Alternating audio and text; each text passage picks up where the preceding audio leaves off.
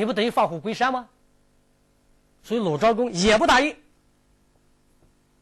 一定要置季氏于死地。然后季平子不得已提出了第三个方案：你给我五辆车，让我流亡到国外去。这第三个方案。按说，季平子只是专权，他也并没有真正想篡位，也没有杀鲁昭公的想法。他现在这么样的专横霸道，实际上也是这个家族啊由来已久的，也是个习惯性的做法。至少我们认为他罪不至死，所以剥夺他的权利，甚至让他流亡到国外，应该是一个比较好的一个结果。所以前面两件鲁昭公不答应是对的，这最后一招对吧？让他流亡到国外，我觉得鲁昭公不答应呢是一个失啊，是一个很错误的一个决定。那你只能逼着人家只好和你对抗、顽抗到底了。所以当季平子提出来这最后一条的时候啊，我觉得鲁昭公应该见好就收，因为季平子流亡国外了，你等于说鲁昭公通过这次行动。大获全胜，把国君的权力收回来了。同时，专权的季平子最后是这样的下场，也会对孟孙氏、赎身是一个很大的震慑。应该说，这是个很好的结局。但是鲁昭公还不答应。实际上，鲁昭公当时手下旁边有一个人呢，叫子家季的人，就劝鲁昭公啊，说赶紧答应他。现在我们老是攻不下来。时间长了会有会出变故的，说现在天还亮没问题，一到天黑了，什么人会出来，我还真说不清。这个子家季啊很明白，季平子在鲁国执政多年，他总有一些党羽啊，他总有群众基础啊。而且除了季氏以外，还有孟孙氏呢，还有叔孙氏呢，这两家是什么态度？这两家一旦明白过来了，支持了季氏，那你鲁昭公就没法收场了。但是鲁昭公这个时候啊，是，他也是气够了啊，是可忍孰不可忍，对吧？他受了这个窝囊气啊，可能已经是气够了，坚决不答应。今天我就要杀了你。这时，在鲁昭公的身边还有一个叫后昭伯的大臣。后昭伯曾和季平子斗鸡，结果季平子输了后恼羞成怒，当众辱骂后昭伯，令后昭伯怀恨在心。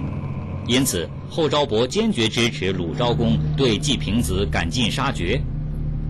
然而，季平子占据高台，鲁昭公久攻不下，不免有些烦躁。他派了后昭伯去找孟孙氏，要求增援。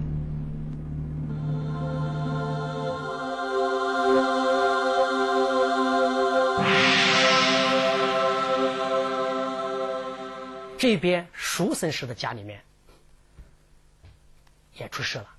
叔孙氏在家里面跟他的家臣们商量，现在鲁昭公和季孙氏两人打起来了，我们站在谁的一边？他们最后得出个结论：如果季平子这一次被消灭了，季氏家族没有了，我们叔孙氏、孟孙氏家族也没有了。得出这个结论以后，那个叔孙是毫不犹豫，带着自己家的军队，直接就冲上去了，干什么？打鲁昭公去了。鲁昭公还在攻着季平子呢，背后来了一帮人，一下子把他的军队全冲散了。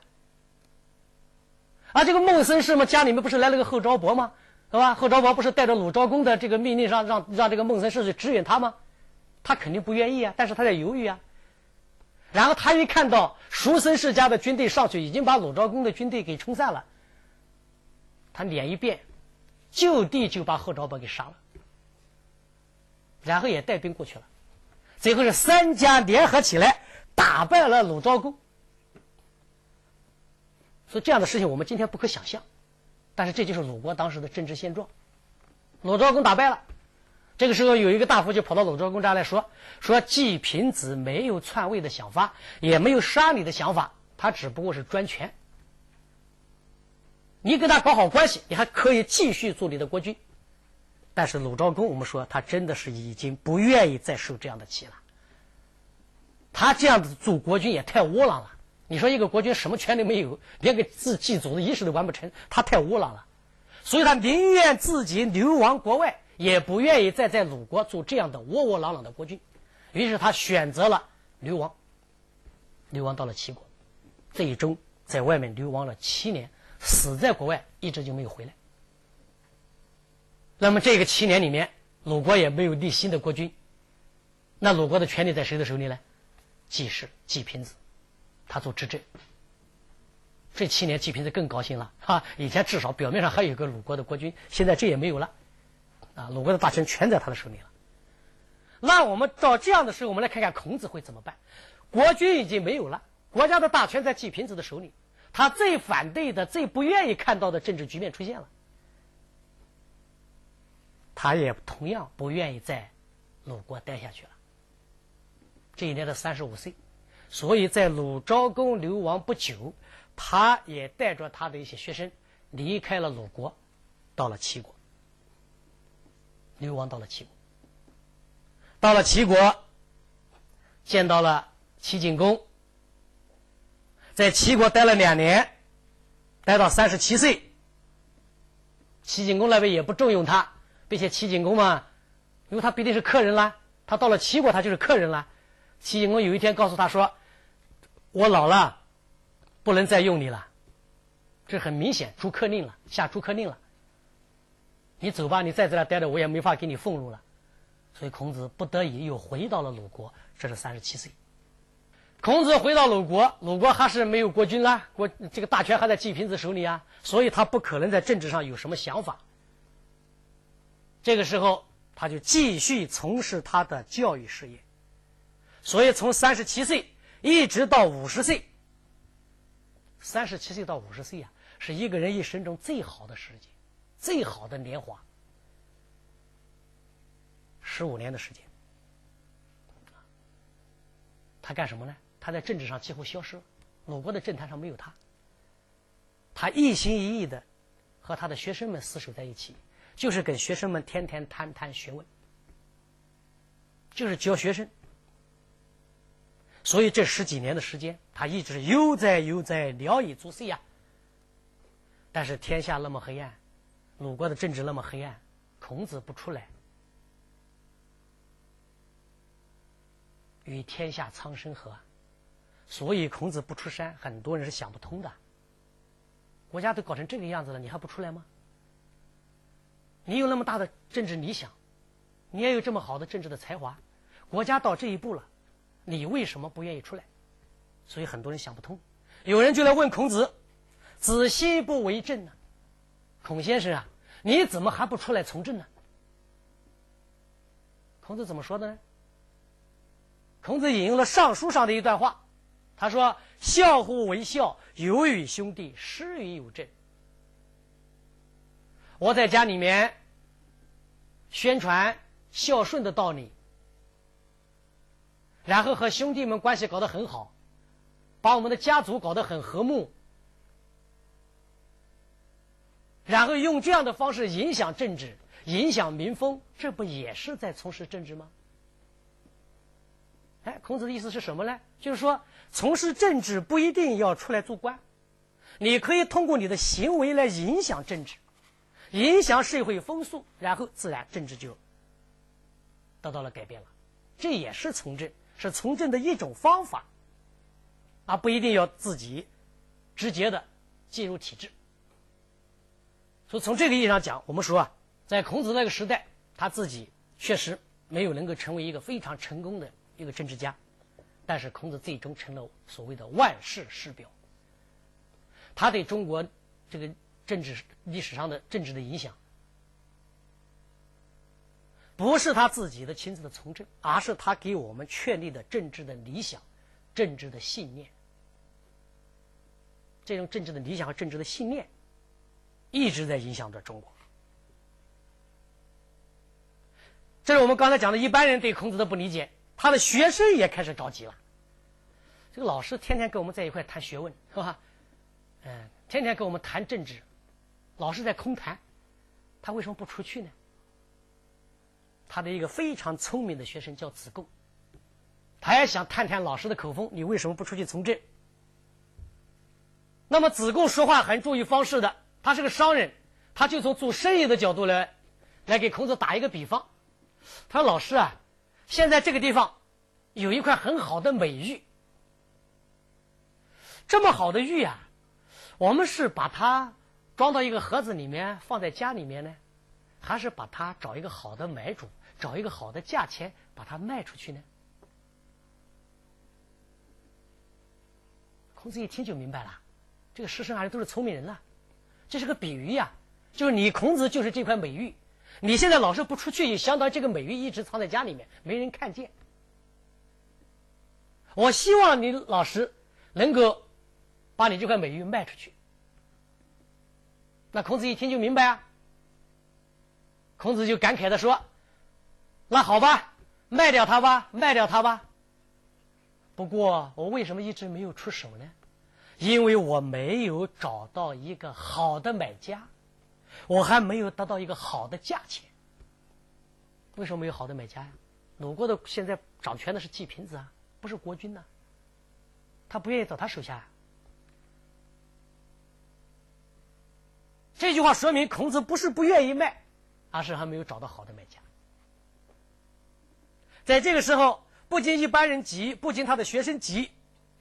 就连那一个被他瞧不起的杨虎也着急了，这个是很滑稽的一件事情。我们刚才讲了，杨虎是那个季氏的家臣，这个人很专断，他控制了季氏，然后控制了鲁国的大权，地位最低，只是一个家臣而已。而且他以前对孔子嘛也很不好。杨虎以前根本看不起孔子，现在情况变了。孔子的影响越来越大了，孔子的威望越来越高了，啊，杨虎本人的地位也很高了，他在这个时候实际上已经控制了鲁国的大权了。但是这样的人控制了鲁国的大权，他怕不能够收服人心，所以他想拉拢孔子。如果孔子都跟着我来，那全国的老百姓可能就会，对他就凝聚力就强一点。所以这个时候他开始拉拢孔子。他怎么办呢？他一直想见孔子。想跟孔子见见面，想跟他谈一谈，想把孔子拉到自己的阵营里面来。但是孔子当然不会愿意去见这样的一个人。怎么办？杨户想了一个办法。根据周代礼节的规定，大夫如果给一般的士送礼，这个事如果当时不能够在家里面当场接受，并且表示感谢的话，那么这个事必须。回拜他，回访他。杨虎此时虽然不是大夫，但是他掌控了鲁国的大权，所以他以大夫的身份给鲁给孔子送了一个什么呢？送了一个小猪，给你送礼了。而且送的时候他打听好了，今天孔子不在家，那我送去。那你不在家，我送去了。从周礼的角度，你必须要回访我。你回访我，你不就来见我了吗？你见我呢，不就可以说话了吗？这个人也很聪明啊。他是利用周礼来约束孔子，因为他知道孔子很讲理的。这就给孔子出了一个很大的难题。孔子某一天出出门去了，回到家里面以后嘛，哎，发现家里面有一条小猪，哎，这怎么回事啊？啊，这是杨虎给你送来的。孔子一马上就明白了，这个家伙逼着我去见他。他也用了这个办法。那行，我也打听打听，先派人去打听，今天杨虎在家吗？不在家。好，我现在去拜访他，是吧？你不在家，我去了。对吧？我礼仪做到了，我俩还没见面，不也就可以了吗？哎，这孔子也想了这么一个一个主意，叫以其人之道还治其人之身。可是啊，非常不巧，啊，后来讲来也是非常巧，两个人在路途中碰上了。那么这碰着了以后，两个人有一段对话，非常有意思。啊，杨虎当时权力很大。啊正是很得志的时候，所以说话的口气也很冲。一看到孔子，哎，过来，过来，过来，我要跟你说话。那孔子就不得不过去啊。杨虎就跟他说什么呢？啊，怀其宝啊，迷其邦，可谓人乎？反问呢？像你这样的人，内心里面有那么高的道德，有那么高的才能。可是你眼睁睁的看着我们的国家一天一天的衰败下去，人民生活一天比一天苦难，你竟然不出手相救，你这样的人能算是人吗？杨虎这个人不怎么样，但是这个话讲的是不是有道理啊？这话是道有道理啊，所以这样的话一讲，孔子没办法。孔子说：“那是，你讲的对。”那杨虎接着第二句话又是反问：“好从事而及时时，可谓智乎？”我知道你孔子，你是很愿意有所作为的，你是很希望能够自己将来在政坛上有所表现的，可是你却多次失去机会。你这样的人算是智慧的吗？这话讲的也是有道理的，所以孔子也不得不说：“是的，你讲的有道理。”看看杨虎咄咄逼人啊，孔子呢，虚与委蛇，对吧？你讲什么对？你说的对，你说的对，但是没有实质内容。杨虎着急啊，我跟你讲半天，你老是点点头，是是是，你到底什么个态度啊？然后杨虎急了，就说了：“日月逝矣，岁不我与呀。”时光在流逝啊！你孔子也快五十了，你还等什么？时不我待呀！那孔子就说：“好啊，那我就准备准备出来做官吧。”一场对话就这样结束了。杨虎呢给了孔子很大的压力，但是呢，孔子在对杨虎的这个对话里面没有一点违抗他的成分，但是给了他的是什么呢？一点实质性的内容都没有。这也是孔子的智慧呀！你拒绝别人的时候，不一定一定要针锋相对呀，不一定要针锋相对呀。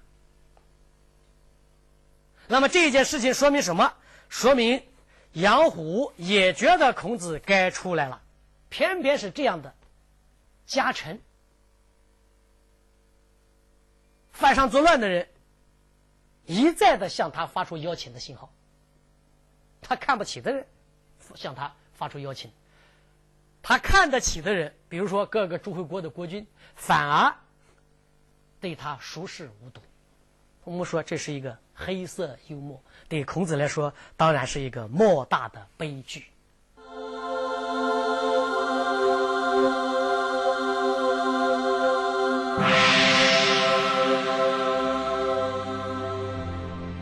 鲁定公五年，季平子逝世。他的儿子季桓子继位，杨虎趁机发动政变，挟持了季桓子，掌握了鲁国的国政。随着杨虎的权力越来越大，他的野心也越来越大，甚至计划将三桓中掌权的人都赶尽杀绝。这一场叛乱最终由于种种的原因被平息了下去，杨虎也逃离了鲁国。然而。这件事情对三桓，尤其是季桓子有很大的震动。杨虎本是自己的家臣，他竟然能够调动我的军队来反对我，要把我杀了。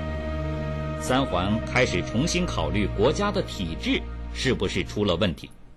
所以在这样的环境下，孔子的政治机遇就出现了。因为鲁国的国君，包括三桓，他们终于认识到了孔子以前一直。反对陪臣之国命，现在他们终于明白了，孔子是对的。他们明白了，孔子是对的。而且杨虎暴乱以后啊，鲁国的政治和外交都发生了很大的困难。这个时候，鲁国的国君鲁定公还有三桓，他们必须认真的要考虑，把孔子请出来，要利用孔子的政治眼光，利用孔子的政治威望，利用孔子的政治才能。帮助鲁国走出内政和外交的困境，所以杨虎的叛乱直接促成了孔子的出山。也就是在孔子五十一岁的时候，鲁定公九年，在杨虎的叛乱被平息不久，鲁国政府任命孔子做中都宰。中都是鲁国的北方的西北的一个小城邑，一个小镇吧，一个不大的一个小镇。鲁国政府先派孔子做这么一个小镇的一个这个地方的地方官，也带有一点试用的味道。地方不大，但是孔子毕竟有了一块用武之地，而且他在这个用武之地上做的非常好，很成功。孔子的晚年有这么一件事情很有意思。到了孔子晚年啊，有一件事情，他这个学生叫子游，也在鲁国的一个小城叫武城，做做这个武城的小地方小官。然后孔子有一天去看他的学生，孔子晚年了没什么事了，六十八岁以后回到鲁国没什么事，然后就带着几个学生赶着马车到武城去看子游，看看这个子游把这个地方治的怎么样。他们还没有进城的时候，就听到这个城里面啊传出音乐的声音、老百姓唱歌的声音。然后孔子一听就很高兴，因为孔子觉得治理国家最好的办法就是礼和乐。哎，他觉得这个子游照他想的在治理这个地方，他很高兴。但是呢，他和子游开了个玩笑，他心情好啊，他开了个玩笑。他说：“杀鸡也用牛刀啊，就这么一个小小的武城啊，你还用礼乐来治理，对吧？这么你不是？”小题大做吗？杀鸡也用牛刀啊！啊，搞得这个严印啊，这个子游啊，很想不通啊。说老师啊，我以前听你说过啊，君子如果学习道的话，就会爱惜老百姓；普通老百姓如果学道的话呢，就会容易听从国家的使唤。我现在教教我的属地的，教我的啊这个这个这个属下的这些人民学习道，这不是听你的教导吗？你怎么这样说呢？孔子很高兴。孔子回头对他的其他的学生说：“哎，你们听着啊，子游讲的是对的，我刚才只不过是跟他开了一个玩笑。”孔子为什么这么高兴要跟子游开玩笑呢？因为孔子从子游的行为里面看到了他的政治理想，他的学生们在帮他做，帮着他实现，他高兴。还有一个高兴的原因就是。